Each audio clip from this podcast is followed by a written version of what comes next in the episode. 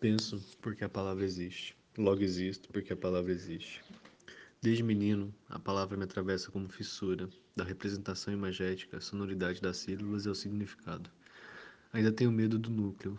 As palavras expõem o mundo e também a mim. Nunca me contaram do que a palavra é feita, ou de como ela me define pelo que se faz. Lembro de me aproximar-me rapidamente da loucura, procurando íntimos significados para qualquer palavra que caísse perto de mim tentando engolir cada pingo no meio de uma tempestade.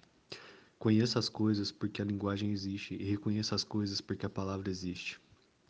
Parei para pensar na palavra reconhecer, porque ultimamente tenho conhecido de novo rostos de ex-conhecidos. Lembro bem mais dos nomes de rostos que ainda reconheço do que daqueles que já desconheci.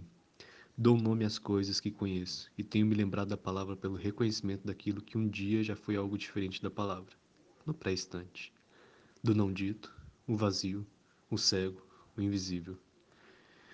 Mas ainda assim um vazio representativo porque disse de qualquer forma do intervalo entre duas palavras, uma de reconhecimento geral, nuclítica e essencial a todos, e outra de reconhecimento pessoal e específico.